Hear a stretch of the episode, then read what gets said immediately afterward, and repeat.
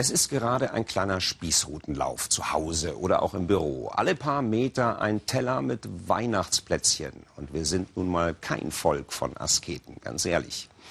Das ist aber auch genau der richtige Moment für unsere kleine Serie in dieser Woche. Unser täglich Zucker. Da meinen wir vor allem den Zucker, den uns zum Beispiel die Limo-Industrie unterjubelt. Denn der geht bei jungen Leuten auf Hüfte und aufs Herz. Treffen wir jetzt mal einen jungen Mann, der über 150 Kilo auf die Waage bringt. Ein Reha-Zentrum für extrem übergewichtige Jugendliche. Marco, bist du der Marco? Ja. Der Leiter begrüßt einen neuen Patienten. Und du bist heute zu uns gekommen, ne? Genau. Ungefähr wiegst du jetzt wie viel? 155. 155. Hier soll Marco schaffen, was ihm zu Hause nicht gelungen ist. Weniger essen. Vor allem weniger Süßes. Ja, das hat halt der Frust. Habe ich halt jedes Mal gedacht, dass es mir hilft, was zu essen. Und ja, habe dann immer was bestellt. Jetzt geht das vielleicht mit dem Handy. Und ja, so. Das war dann letzten Endes doch ein zu viel an Kalorien. Ne? Und auch nichts Süßes trinken. Okay? Dass du keine Kohlenhydrate, vor allem keinen Zucker mehr zu dir nimmst. Zucker. Unbewusst essen wir immer mehr davon. Im Kindesalter von der Industrie angefixt. Keine Ahnung, das ist einfach süß und schmeckt lecker. Mit schwerwiegenden Folgen. Adipositas wird immer extremer. Ich habe einfach dazwischen gegessen. Schokolade. Sehr viel Schokolade. Zucker. Eine raffinierte Verführung. Doch was sind die Kosten? Und wer profitiert davon?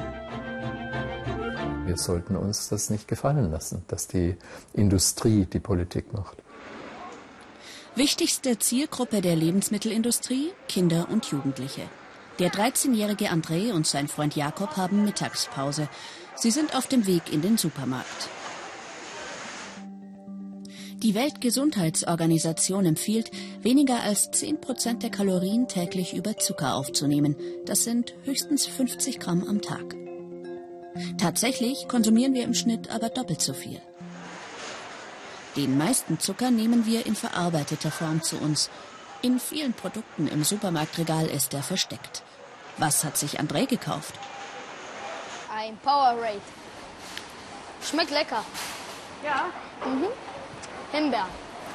kaufst du das immer oder was ist so dein Nee. Lieblingsgetränk? Mein Lieblingsgetränk ist Cola.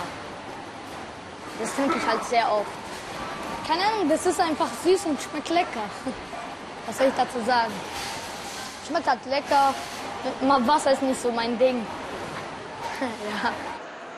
In diesem Energy Drink sind 21 Gramm Zucker, auch in Form von industriellen Süßungsmitteln enthalten. In der gleichen Menge Cola stecken 54 Gramm Zucker. Aber es geht noch mehr. In der süßesten Limonade sind 78 Gramm Zucker enthalten. Für die Industrie wichtig, der Inhaltsstoff Zucker ist günstig. Deswegen ist die Profitmarge bei Lebensmitteln, die viel Zucker enthalten, hoch. Und zwar mehr als dreimal so hoch wie etwa bei Obst und Gemüse. Andres Mutter arbeitet in einem Eiscafé. Eigentlich möchte sie nicht, dass André Energy Drinks trinkt, aber sie kann oft nicht kontrollieren, was ihr Sohn macht. Manchmal ich kaufe zwei, drei Red Bull. Wenn ich bin müde, ich trinke ein Red Bull, bisschen frisch. Ich schaue im Kühlschrank. André, was hast du gegeben? Wo sind die Red Bull? Ich habe schon getrunken, aber darfst du nichts. Das ist verboten, bist du nur ein Kind. Ja. Wer viel der süßen Getränke zu sich nimmt, riskiert Übergewicht und Adipositas. 67 Prozent der Männer und 53 Prozent der Frauen in Deutschland sind übergewichtig. Knapp ein Viertel der Erwachsenen ist stark übergewichtig, hat also Adipositas. Wer einen niedrigen Bildungsstatus hat, ist eher betroffen.